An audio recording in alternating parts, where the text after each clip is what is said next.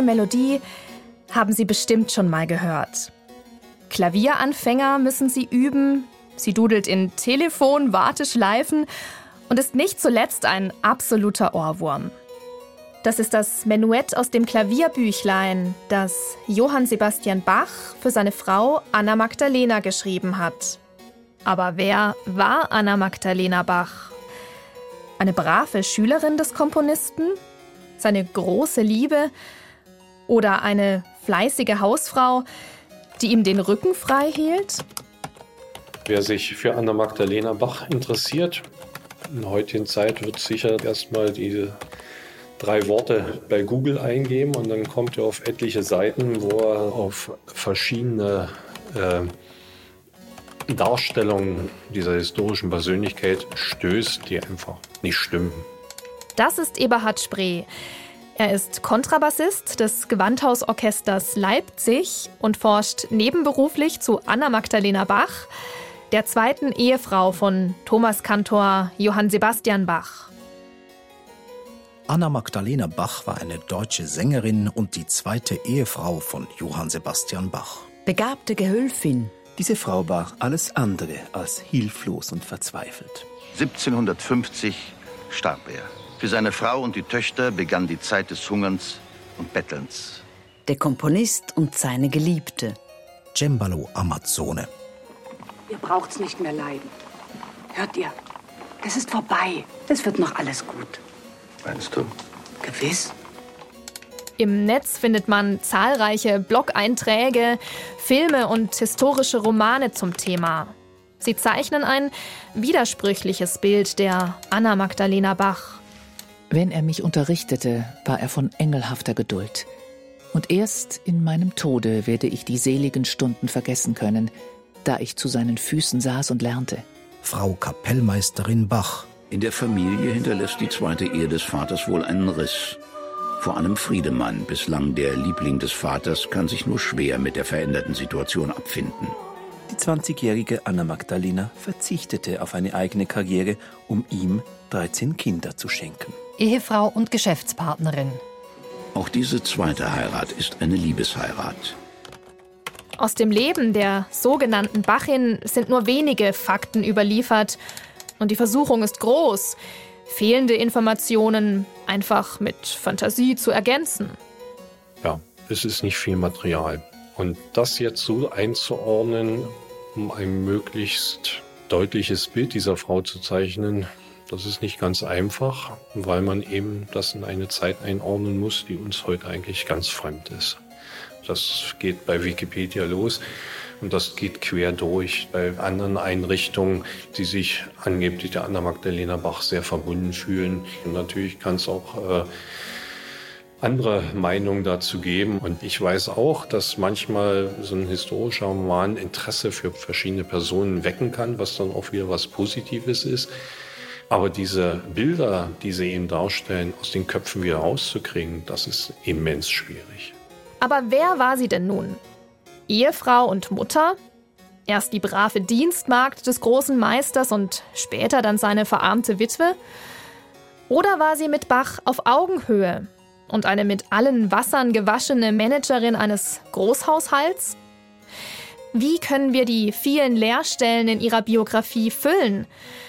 Das fragen wir einen Wissenschaftler und eine Romanautorin.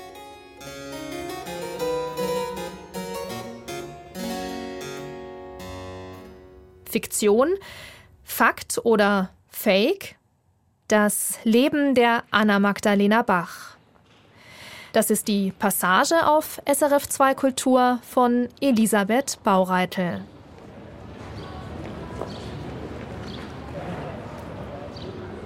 Meine Spurensuche beginnt in Leipzig.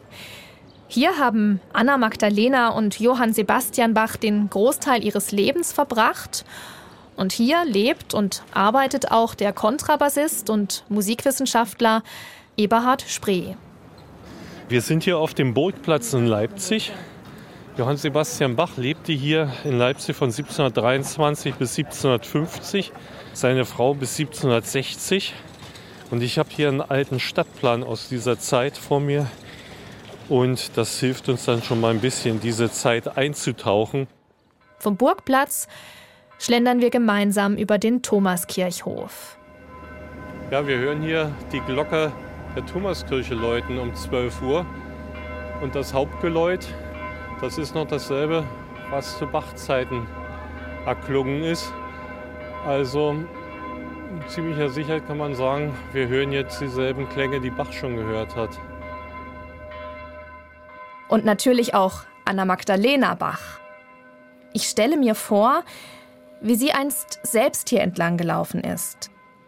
War sie vielleicht gerade unterwegs zum Markt einkaufen? Hatte sie ein kleines Kind an der Hand? Oder einen Stapel Noten unterm Arm? Ja, und so hätte das zu Bach-Zeiten ausgesehen. Oder auch noch 1901. Das ist die Thomasschule. Hier in diesem Bereich wohnte der Rektor, hier wohnte der Kantor. Und das war bis hierhin die gesamte Wohnung Bach. 200 Quadratmeter? Über, gell? über, über 200. Und über wie viele Etagen? Bis hierhin. Also eins, zwei, drei. Vier Etagen. Hier oben, das war nur die Hälfte. Dann hier war ein Zimmer, was ihm gehörte. Hier waren zwei Zimmer. Das war die gesamte Etage. War die gesamte Etage. Das können wir uns, wenn wir drin sind, dann mal in Ruhe angucken. Das Gebäude, in dem die Bachs lebten, die große alte Thomasschule, gibt es nicht mehr. Heute steht an diesem Ort das Thomashaus, wo das Pfarramt untergebracht ist. Hier gehen wir hinein und blicken auf den Grundriss der Bachschen Wohnung, den Eberhard Spree dabei hat. Aus einer dicken Mappe zieht er außerdem die Kopien von anderen historischen Quellen und auch von Gemälden von Bach und seiner Familie. Man kam hier, also dieser Eingang hier rein, da kam ein Vorsaal, die Treppe ging nach oben. Hier links war ein Raum mit dem Ofen, das ist das Zeichen für Ofen. Hier unten habe ich die Waschküche mit dem Abhort. Jetzt habe ich eine schöne Sache. Eines der bekanntesten Bachbilder. Ein Bild, was man immer wieder zur Illustrierung von irgendwelchen Bachgeschichten benutzt, von einem gewissen Rosenthal. Bach im Kreise seiner Familie bei der Morgenandacht. Ich kann sehen, Begrünung, das muss also der Blick nach draußen sein in diese Richtung, weil in die andere Richtung war Straße und Markt, da gab es kein Grün. Und der einzige Raum, Erdgeschoss in der Bachschen Wohnung, der diese Anforderung erfüllt, dass er hier ein Fenster hat, also ein Fenster nach Süden und eins nach Westen, ist dieser Raum hier auf dem Plan. und das ist die Waschküche und die Toilette. Also schon mal falsch. Toby Edward Rosenthal zeigt Bach auf dem erwähnten Gemälde umringt von seiner Familie beim Musikmachen in der Stube. Ein idyllisches Bild. Vergleicht man aber den überlieferten Grundriss der Wohnung mit dem Schnitt des Zimmers, das Rosenthal hier gezeichnet hat, und auch mit der Ausrichtung der Fenster und Türen, wird deutlich, dieses Zimmer gab es überhaupt nicht. Das Bild der Bachschen Wohnung wurde hier genauso zurechtgerückt wie das der Anna Magdalena Bach. Sie wird mit einer weißen Haube dargestellt und beugt sich fürsorglich über einen singenden Knaben. Aber wir wissen gar nicht, wie Anna Magdalena Bach aussah, sagt Eberhard Spree. Es gibt äh, ein Bild, also es ist überliefert im Nachlassverzeichnis von Karl Philipp Emanuel Bach von 1790. Da ist ein Gemälde ausgewiesen im goldenen Rahmen, was sie darstellt. Aber das ist die letzte Spur dieses Bildes. Und alles, was man im Internet jetzt sieht, sind einfach Fantasieprodukte. Ganz einfach. Ja, ja. Aber definitiv, wir wissen nicht, wie sie aussah. Es gibt kein Bild von ihr. Welche war ihre Lieblingsfarbe? Mochte sie Poesie?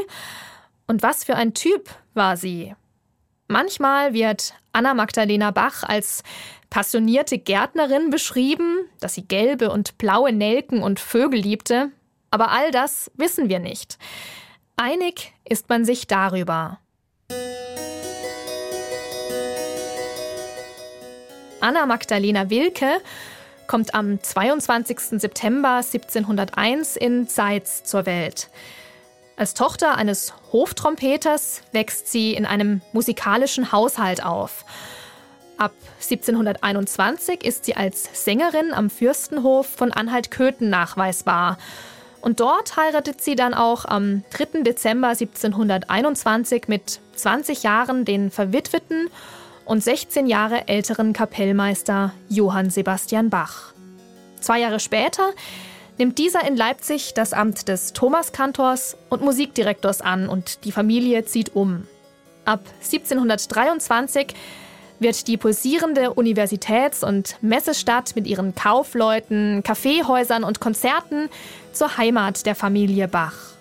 Anna Magdalena übernimmt den Bachschen Haushalt mit vier Kindern aus erster Ehe. Sie selbst bringt in den folgenden Jahren 13 Kinder zur Welt.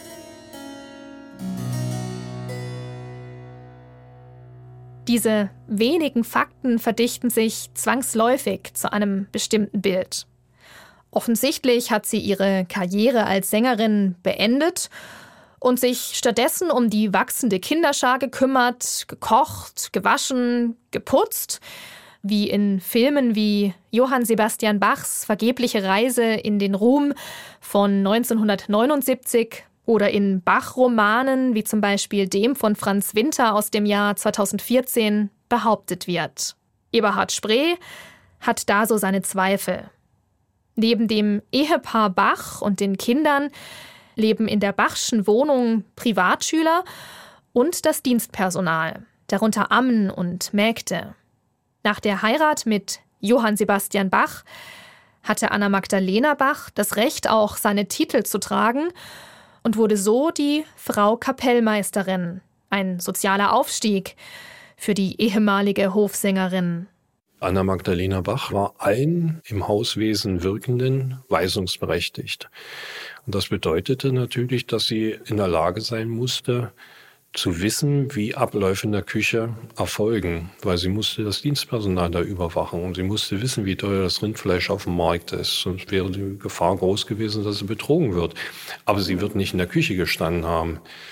Denn als Hausmutter hatte sie einen deutlich größeren Aufgabenbereich. Ganz abgesehen davon, dass es eben auch in entsprechender Literatur heißt, ähm, eine Ehefrau hatte das Recht, Arbeiten abzulehnen, die einer Magd anständiger waren. Gemeinsam mit ihrem Mann stand Anna Magdalena Bach, also dem Bachschen Hauswesen vor. Heute würde man so eine Position wohl Management nennen. Nur was bedeutete das damals? Das Hauswesen umfasste eben nicht nur Vater, Mutter und Kinder. Wir wissen, da gab es Musikalienhandel. Das waren zum Teil im eigenen Verlag auch gedruckte Noten, die da vertrieben worden sind. Das wissen wir aus Anzeigen. Äh, dann wurden Noten abgeschrieben. Da gibt es einige Noten, die von Anne Magdalena Bach abgeschrieben worden sind. Unter anderem die Violinsonate BWV 1021. Da gab es einen Instrumentenverleih und einen Instrumentenverkauf. Da wurden vor allem die Privatschüler ausgebildet. Da wurden natürlich aber auch die Aufführungen vorbereitet. Und da ist auch die Mitwirkung von Anna Magdalena nachweisbar, dass sie für Studenten, für Privatschüler, die im Haus lebten, dann auch für die Versorgung mitverantwortlich war. Das wäre ebenfalls Aufgabe der Hausmutter gewesen. Aber ich kann mir nicht vorstellen, dass sie dem dann den Kaffee gebracht hat. Ich glaube, das wäre unter ihrem Stand gewesen. Aber ich war nicht dabei.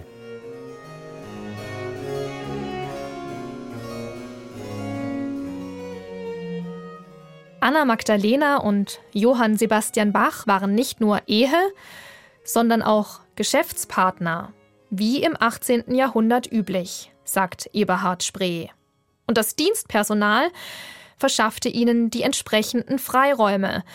So konnte Anna Magdalena Bach zum Familieneinkommen dazuwirtschaften. Alle Aufgaben außer der Schwangerschaft und Entbindung konnten in Lohnarbeit delegiert werden. Und es gibt genug Beispiele, dass eben Kinder von klein auf durch Dienstpersonal erzogen worden sind, versorgt worden sind. Und es gibt einen Hinweis, dass Anna Magdalena Bach mit ihrem Mann eine Reise nach Kassel macht und das jüngste Kind ist zwei Monate. Und aus meiner Sicht ist das ein Beleg dafür, dass da eine Amme angestellt gewesen sein muss. Und es gibt noch ein paar andere Hinweise, auch bei anderen Kindern, was durchaus den Schluss zulässt, dass alle ihre Kinder durch Ammen ernährt worden sind. Das ist dann so ein kleiner Schock, weil das das Bild ein bisschen torpediert, dieses idyllischen, romantischen, das Vater, Mutter, Kind und Friede, Freude, Eierkuchen suggeriert.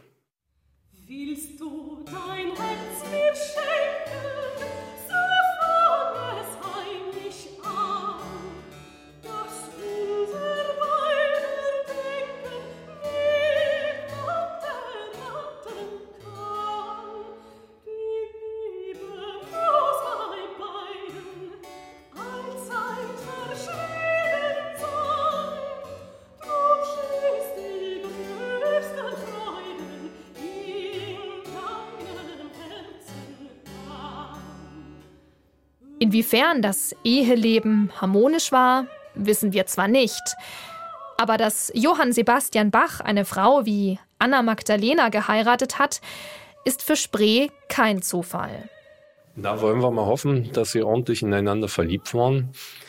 Aber verliebt sein ist in der damaligen Zeit nicht die Grundlage einer Eheschließung gewesen. Das ist so eine romantische Sache. Man sollte sich akzeptieren, man sollte ein Wohlwollen füreinander empfinden.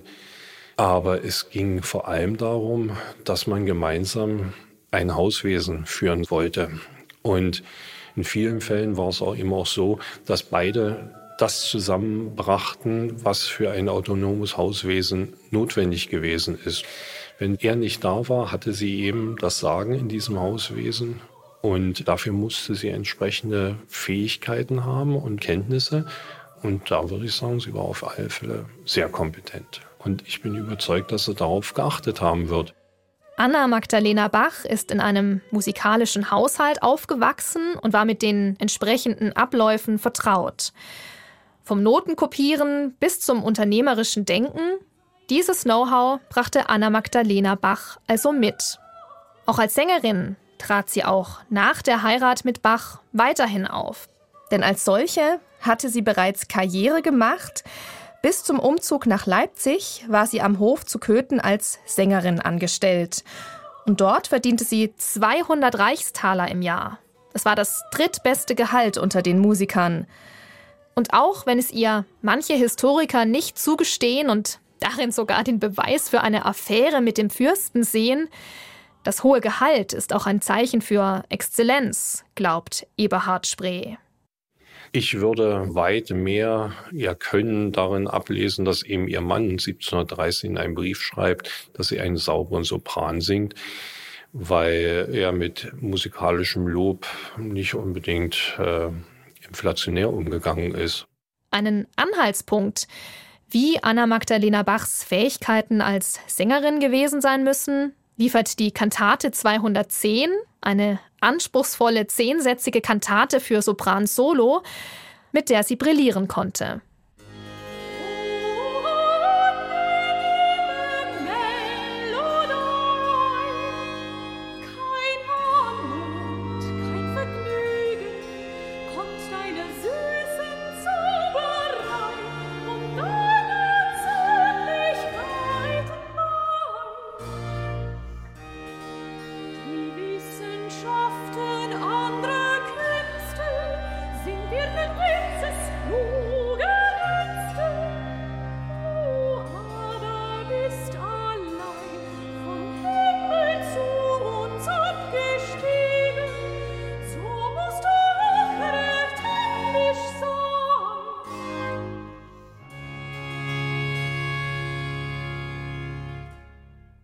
Trotz der vorteilhaften beruflichen Situation in Köthen sowohl für sich als für seine Frau bewirbt sich Johann Sebastian Bach in Leipzig für die Stelle als Kantor der Thomasschule und städtischer Musikdirektor.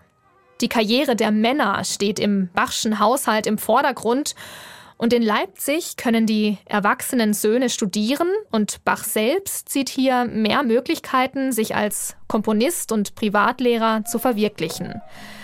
Wie aber stand es um Anna Magdalenas Karriere als Sängerin?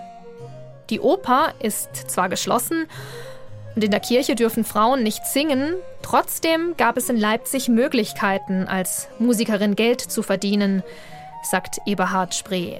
Zum Beispiel im Zimmermannschen Kaffeehaus, wo das Collegium Musicum, das Bach leitete, viele seiner weltlichen Kantaten und Instrumentalkompositionen aufhörte.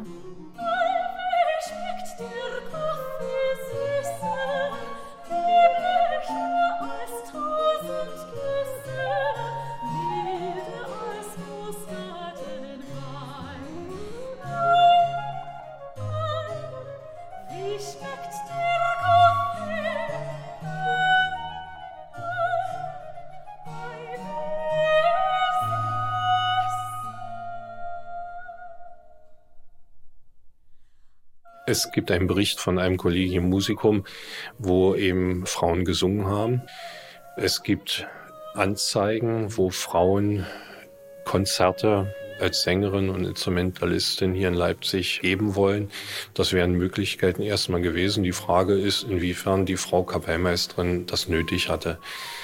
Aber der Umstand, dass Johann Sebastian sieben Jahre nach dem Umzug nach Leipzig einen Brief schreibt, sie singt einen sauberen Sopran in der Gegenwart schreibt, zeigt doch, dass sie auf einem sehr hohen Level gesungen hat.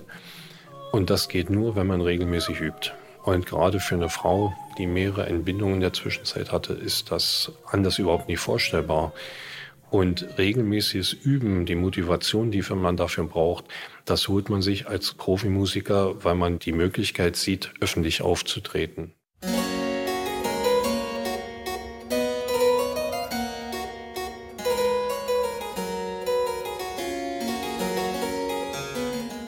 Auch von Anna Magdalena habe Johann Sebastian Bach verlangt, dass sie ihren Gesang und auch ihr Cembalo-Spiel regelmäßig schult, sagt Eberhard Spree.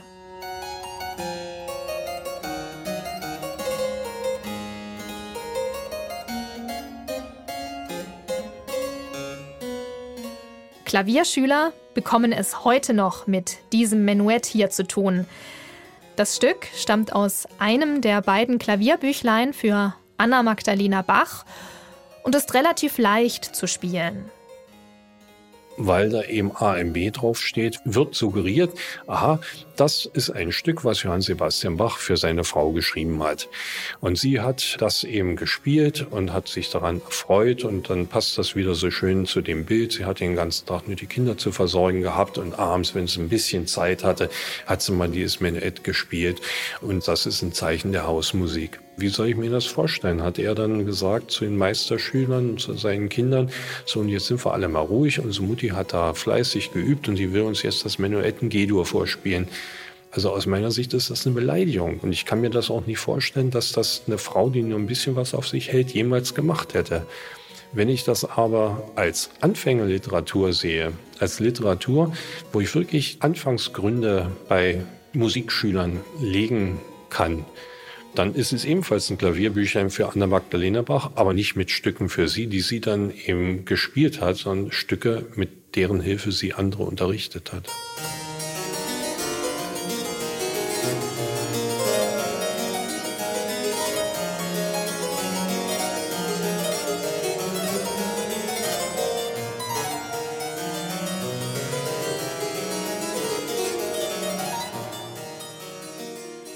In die beiden Klavierbüchlein von 1722 und 1725 trägt Bach nicht nur Anfängerstücke, sondern auch anspruchsvolle Werke ein. Frühfassungen seiner französischen Suiten zum Beispiel oder die Partiten 3 bis 6.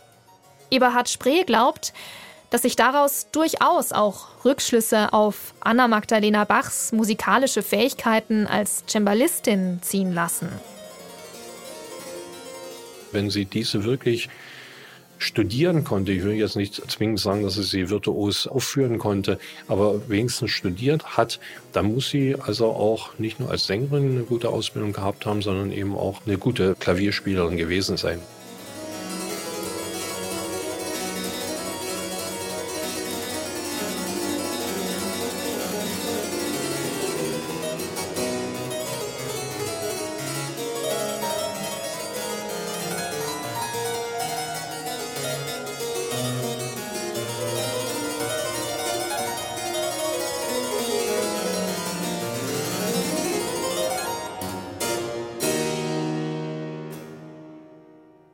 Wir also nochmal zusammen.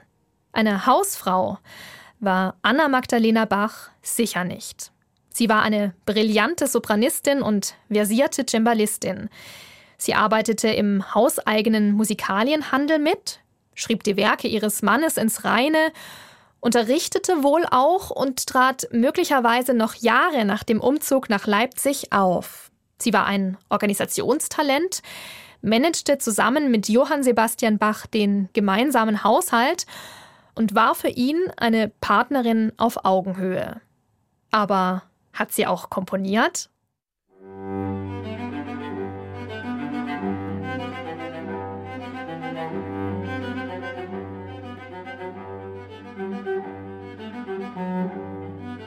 Vor einigen Jahren sorgte ein Musikwissenschaftler aus Australien für Aufsehen.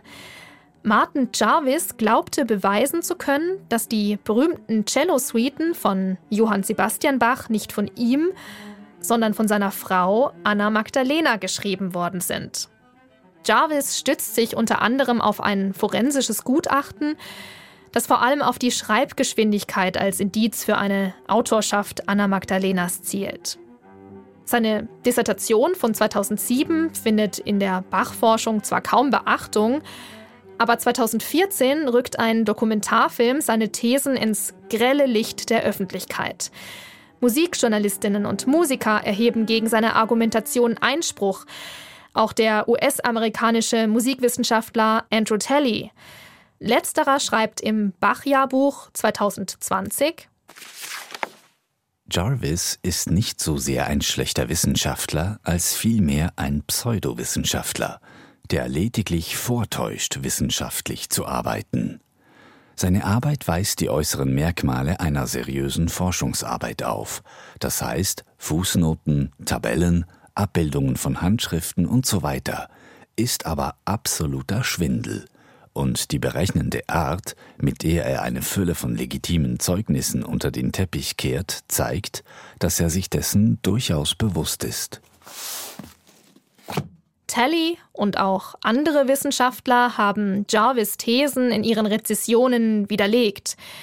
Der Wirbel um diese Geschichte zeigt aber, alleine der Zweifel an Bachs ungeteilter Meisterschaft ist ein Tabubruch in der Forschung.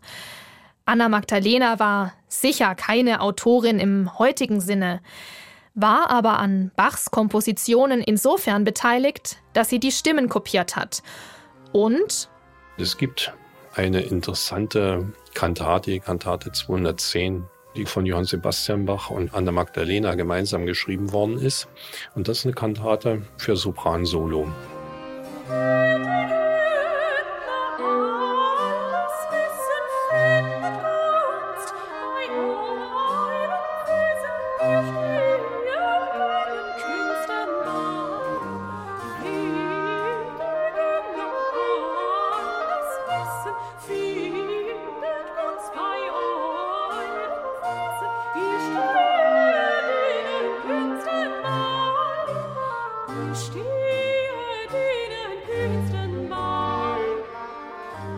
Als Wissenschaftler versucht Eberhard Spree bei dem zu bleiben, was man tatsächlich weiß und hat sich strikt an die vorhandenen Quellen gehalten.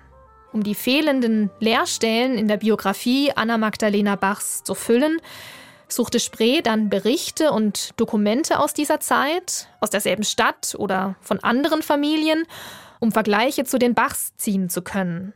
In meinem Buch weiß nicht, wie viele Fragezeichen, 70 oder sowas, aber es sind viele Fragezeichen drin.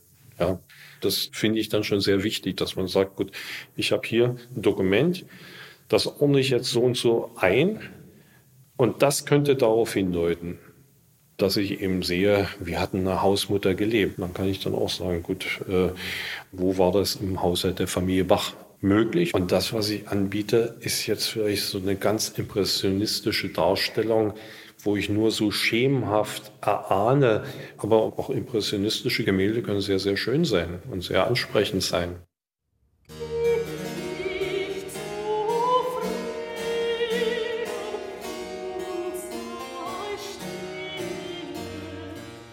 Beschäftigt man sich mit Anna Magdalena Bach, prallen offenbar unterschiedliche Vorstellungen aufeinander. Wissenschaft trifft auf Fiktion, aber manchmal vermischen sich diese Bereiche auch. Manch Wissenschaftler greift auf die Fiktion zurück und Filmemacherinnen oder Romanautoren kommen häufig nicht ohne wissenschaftlich fundierte Vorarbeit aus. Das bestätigt mir auch die Autorin Carola Moosbach aus Köln. Sie hat 2020 einen Roman über die Töchter von Johann Sebastian Bach geschrieben. Fiktion also. Aber Fiktion mit Recherche dahinter. Ich habe dazu mal einem Historiker geschrieben, dass ich eigentlich eine natürliche Feindin seiner Zunft bin, weil das, was die sorgfältig auseinanderhalten und sorgfältig sagen, also das ist gesichert und daraus könnte man dann vielleicht eine Hypothese entwickeln, diesen Unterschied versuche ich ja gerade zu verwischen. Es soll alles so überzeugend sein, dass die Leserin gar nicht merkt, wo habe ich mir jetzt was ausgedacht und wo beruht das auf Tatsachen. Sie soll ja in eine Geschichte hineingezogen werden und keine wissenschaftlichen Betrachtungen anstellen beim Lesen. Die zahlreichen weißen Flecken im Leben von Anna Magdalena Bach haben einer ganzen Reihe von Autoren und Schriftstellerinnen als Projektionsfläche für ihre eigene Fantasien gedient. Davon, dass Anna Magdalena am Hof zu Köthen eine Affäre mit Bach beginnt und dessen erste Frau, Maria Barbara, Selbstmord begeht, als sie davon erfährt, ist da zum Beispiel zu lesen. Oder dass sie nach dem Tod Bachs, dem Perückenmacher, ihr langes, schönes Haar verkauft, um an Geld zu kommen. Carola Moosbach kennt diese Geschichten. Ich liebe ja Bachs Musik schon sehr lange und wenn man das tut, beschäftigt man sich auch mit der Familiengeschichte. Ich habe dann zu meiner großen Überraschung gesehen, es gab auch vier Töchter, die das Erwachsenenalter erreicht haben. Und da über die Söhne überall geschrieben stand, ja, die haben natürlich das Talent vom Vater geerbt und man wundert sich nicht, dass die selber auch komponiert haben und professionelle Musiker auch geworden sind. Da habe ich als altgediente Feministin, habe ich mich dann natürlich schon gefragt, was war mit den Töchtern? Und daraus ergab sich dann, dass ich die Idee hatte, ich beschreibe einfach mal fiktiv, wie diese Töchter gelebt haben könnten. Vor allem die jüngste, die hat von Bach selbst nicht mehr viel mitbekommen. Die war erst acht, als Bach starb. Aber äh, die hat dann noch jahrzehntelang gelebt und ich habe mir versucht vorzustellen, wie war das für die? Wie war das, ein ganz anderes Leben zu haben als die Brüder? Hatte sie vielleicht auch Ambitionen? Und darüber bin ich dann ins Schreiben des Romans gekommen. Im Mittelpunkt steht dabei die jüngste Tochter von Anna Magdalena und Johann Sebastian Bach, Regina Susanna. Moosbach stellt sich in ihrem Roman vor, dass Regina ihrer Mutter nacheifert und wie sie Sängerin werden will. Nachdem der letzte Ton verklungen war, stand die Bachin auf und besah sich das Cembalo. Spielen Sie uns etwas darauf, bat die Gottschedin. Die Bachin zögerte. Madame Breitkopf schaffte eilig einen passenden Stuhl herbei und bat sie, Platz zu nehmen. Regina erkannte die gravitätisch fortschreitende Basslinie sofort. Das ist die Aria aus dem grünen Notenbüchlein, wollte sie sagen, doch die Gottschedin gebot ihr mit einer Handbewegung zu schweigen. Anna Magdalena Bach spielte ruhig, fast feierlich. Mit kraftvollem Anschlag durchschritt sie das sich immer weiter ausspinnende Thema. Nach einer kurzen Pause folgte ein Stück in E-Moll. Auch das war aus dem Notenbüchlein, wusste Regina.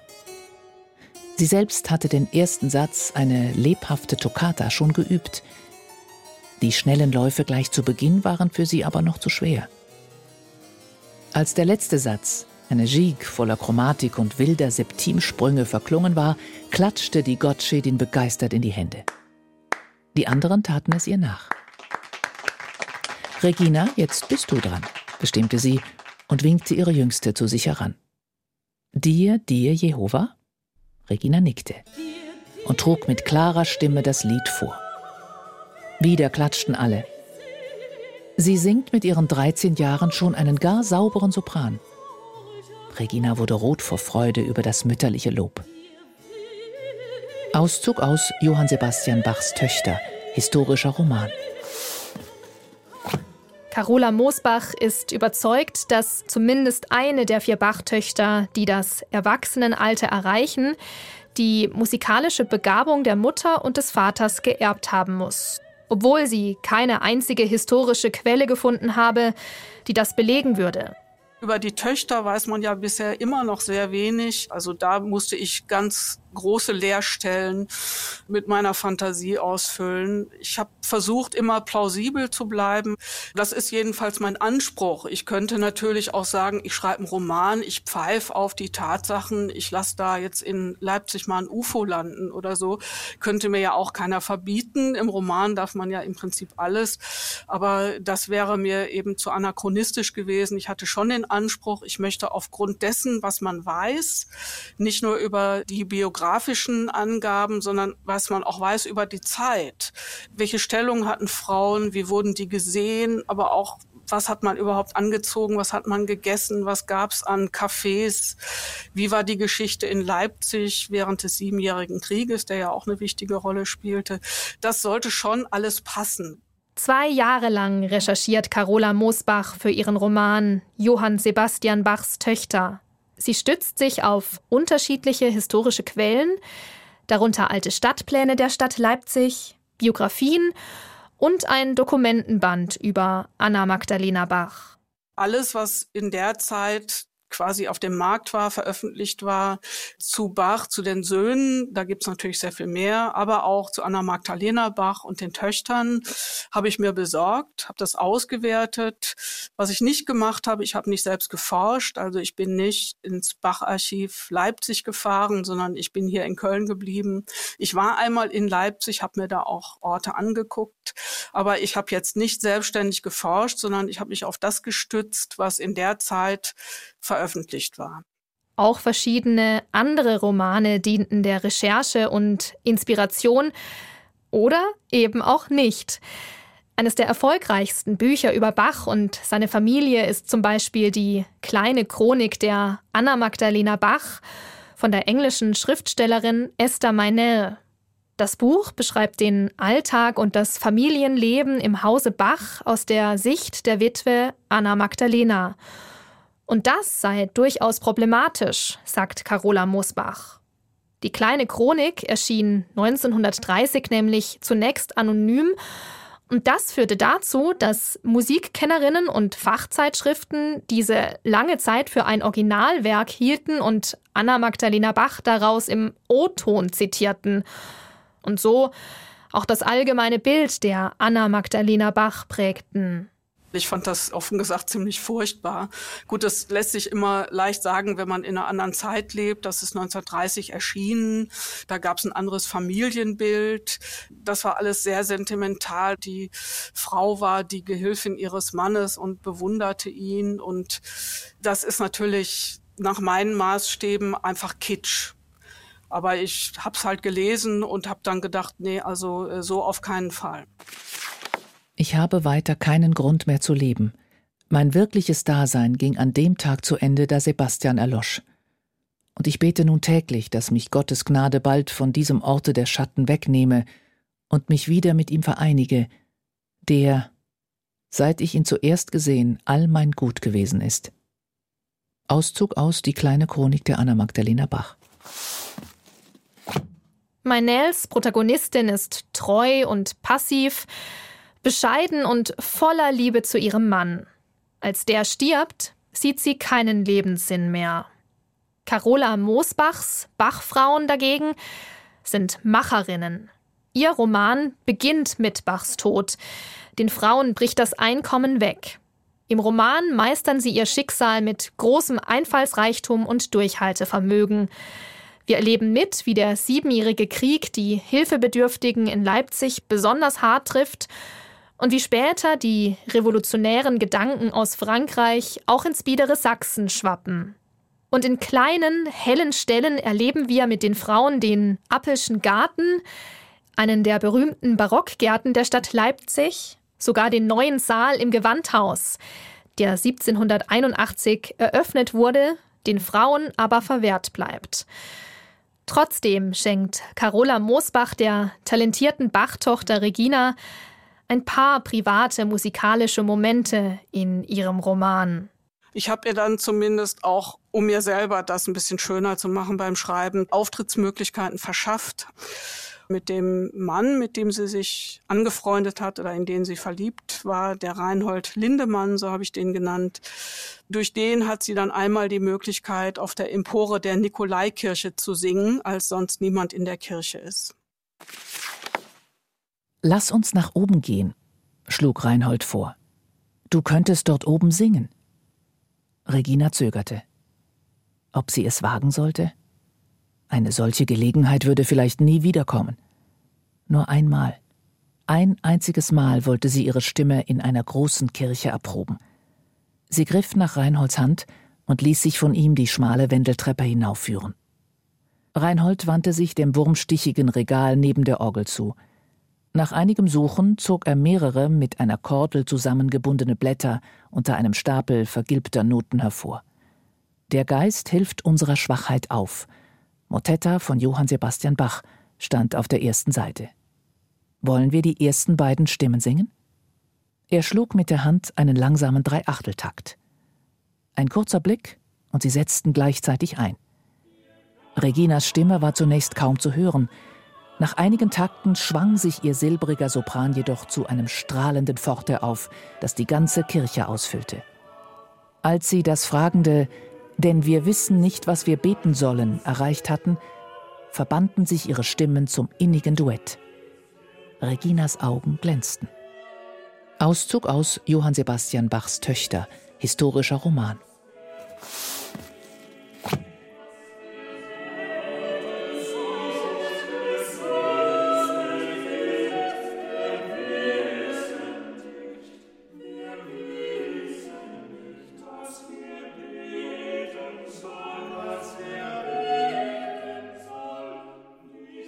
Carola Moosbach lässt die Liebesgeschichte von Regina und Reinhold letzten Endes scheitern. Muss sie scheitern lassen, denn man weiß, dass von den Bach-Töchtern nur eine verheiratet war, Elisabeth Friederika. Als Autorin sei ihr das natürlich schwer gefallen, gibt Carola Moosbach zu. Ja, das hat mir schon leid getan. Also vor allem für Regina, die mochte ich quasi am liebsten oder die, die war mir am nächsten. Aber ich kann jetzt nicht die wenigen bekannten Fakten quasi zurechtbiegen, nur damit es schöner endet. Carola Moosbachs historischer Roman Johann Sebastian Bachs Töchter erschien im Herbst 2020. Damals war der aktuelle Forschungsstand ein anderer als heute, sagt sie rückblickend. Eberhard Spree hat 2021 seine Forschungserkenntnisse über Anna Magdalena Bach veröffentlicht. Mit seiner Biografie, die Frau Kapellmeisterin Anna Magdalena Bach, ein Zeitbild, hat er einige gängige Klischees widerlegt, zum Beispiel das der verarmten Witwe. Hartnäckig hielt sich das Gerücht, dass Johann Sebastian Bach nicht für seine Frau vorgesorgt hatte, sie sofort nach seinem Tod verarmte und schließlich durch Almosen versorgt wurde. Durch die Forschung von Eberhard Spree sei das nun widerlegt, sagt Carola Moosbach. Und darum stelle sich inzwischen einiges anders dar, als sie es im Roman beschrieben hatte. Ich lese das mit einem lachenden und einem weinenden Auge. Erstmal finde ich natürlich für mich auch schön, dass sich einige Fragen beantwortet haben, die ich mir natürlich auch gestellt hatte. Und das weinende Auge, weil er hat ja äh, zum Beispiel herausgefunden, dass die Witwe Einkünfte wahrscheinlich hatte durch Vermieten.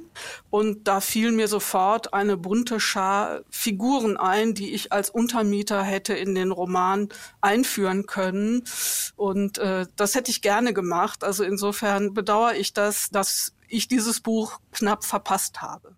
Wie genau das Leben von Anna Magdalena Bach nach dem Tod von Johann Sebastian aussah, dazu erfahren wir später noch mehr.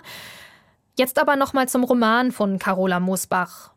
Johann Sebastian Bachs Töchter verkaufe sich gut, sagt die Autorin. Bisher gab es drei Auflagen. Das sind etwa 8000 verkaufte Exemplare. Seit Dezember ist die dritte Auflage vergriffen. Für das breite Publikum oder die interessierte Leserin, die sich fragt, wie das Leben der Bachfrauen wohl ausgesehen haben mag, ist ein Roman wahrscheinlich spannender als eine wissenschaftliche Arbeit, einfach weil er unterhaltender ist. Carola Moosbach ist sich aber auch bewusst, dass sie damit selbst Teil dieser Legendenbildung um Anna Magdalena Bach ist. Das ist meine Sorge, das möchte ich natürlich auf keinen Fall. Seit der dritten Auflage von meinem Roman ist auch ein Hinweis im Literaturverzeichnis, dass seine Forschungsergebnisse leider nicht mehr berücksichtigt werden konnten, so dass sich niemand wundern muss, warum wohnen die jetzt bei mir in der Heinstraße die ersten Jahre und nicht direkt am Neukirchhof. Also wenn ich könnte, würde ich jetzt den Roman nochmal schreiben, der wäre dann wieder ganz anders. Aber ich bin mir bewusst, das ist das, was man jetzt weiß. In fünf Jahren weiß man dann wieder andere Dinge. Aber ich kann nicht jedes Mal wieder den Roman neu schreiben. Ich verbringe mit diesen Menschen dann ja auch in meiner Fantasie äh, Jahre meines Lebens, wenn man so will. Ja, und da möchte ich jetzt nicht wieder von vorne anfangen. Wie Carola Moosbach hat auch Eberhard Spree seine Untersuchungen zu Anna Magdalena Bach eigentlich abgeschlossen, aber loslassen kann er sie im Moment noch nicht. Das ist äh, jetzt augenblicklich so mein Ziel, dass ich hoffe, dass ich die Sachen, die ich da erforscht habe, vielleicht ein bisschen mehr verbreiten könnten und ich mithelfen könnte, deutlich zu machen, was weiß man denn wirklich über diese Frau und wo geht dann die Fantasie los. Ja, das ist ja unheimlich idyllisch. Ja, also In Leipzig möchte mir der Musikwissenschaftler und Kontrabassist Eberhard Spree zum Schluss noch einen seiner Lieblingsplätze hier zeigen, den alten Johannisfriedhof.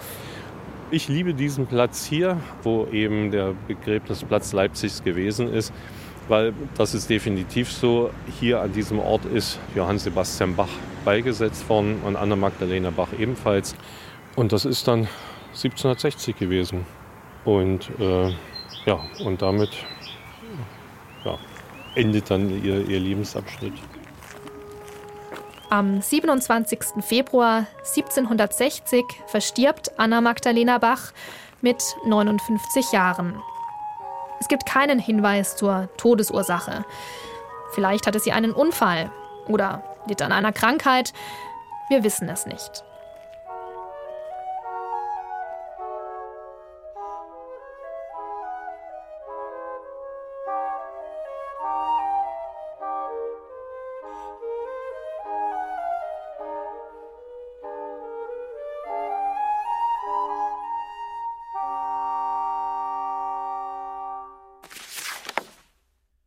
Tage später wurde sie begraben. Was für ein armseliger Leichenzug, schimpfte der Advokat. Dabei hätte ihr als Kantorenwitwe ein feierliches Begräbnis zugestanden. Vier Sänger und eine Kutsche. Mehr hatte die Thomasschule nicht genehmigt. Wenn ich daran denke, mit welchem Pomp Kantor Doles sein Eheweib zu Grabe getragen hat, bemerkte die Grafin. Die halbe Stadt war damals auf den Beinen. Das war vor dem Krieg, wandte Johanna ein. Die Leichenkutsche ist schon mehr, als eine Almosenfrau eigentlich zusteht. Ich bleibe dabei, es ist eine Schande. Sie erreichten den Johannisfriedhof. Wie zehn Jahre zuvor wurde der Sarg zur Südpforte der Johanneskirche getragen, wo nur wenige Schritte von der Kirchentür entfernt bereits ein Grab ausgehoben war. Auszug aus Johann Sebastian Bachs Töchter, historischer Roman.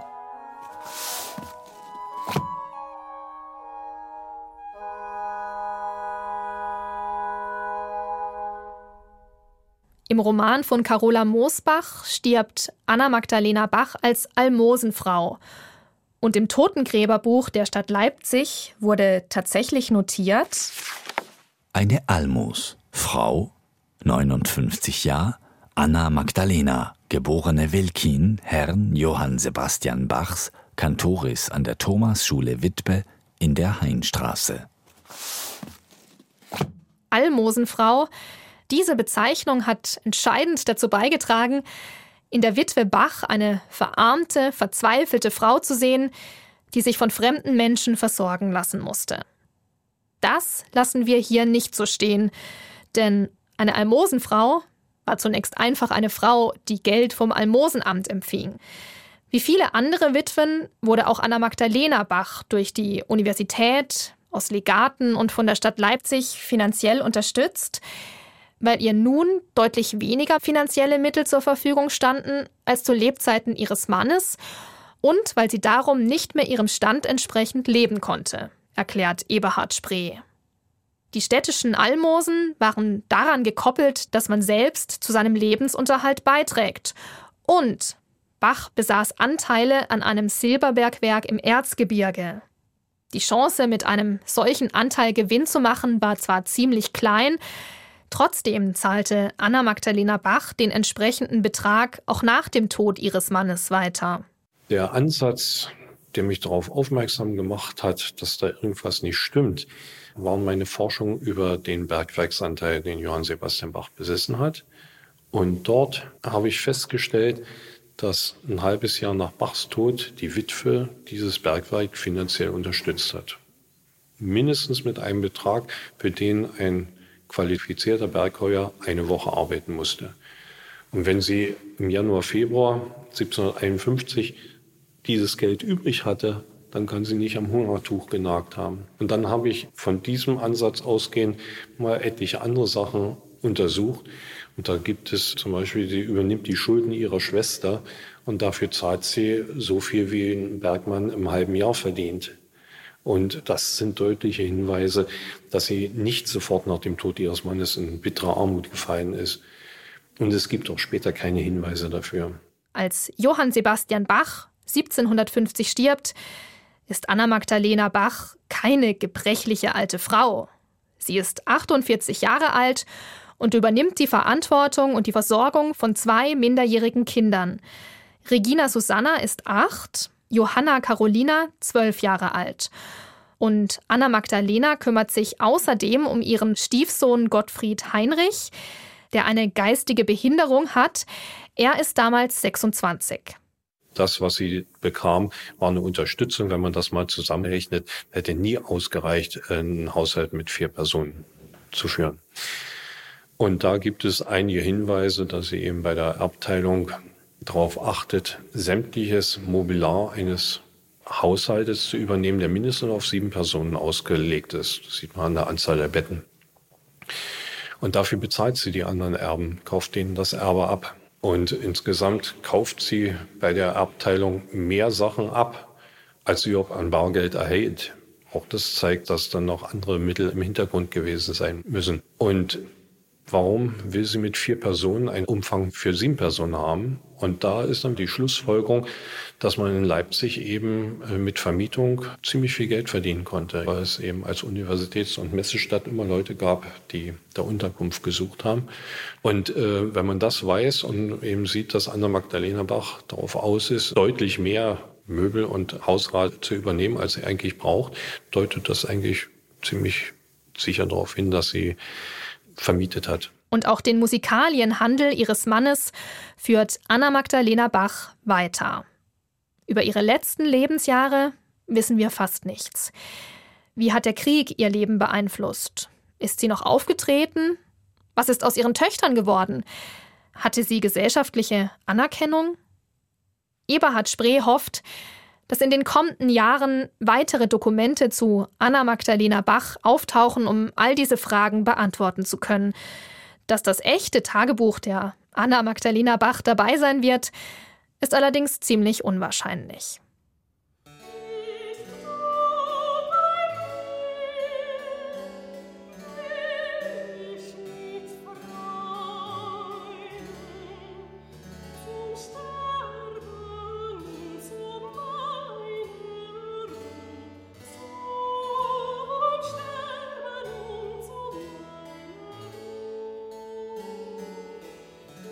Selbst für jemanden, der sich wie Carola Moosbach oder Eberhard Spree über Jahre hinweg mit Johann Sebastian Bach und seiner Familie auseinandergesetzt hat, ist nicht immer klar, welche Informationen stimmen und welche nicht.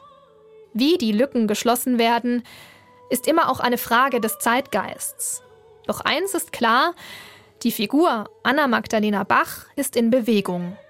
Es gibt immer mehr Forschende, Autoren und Journalistinnen, die die alten Projektionen hinterfragen und neue fundierte Bilder liefern.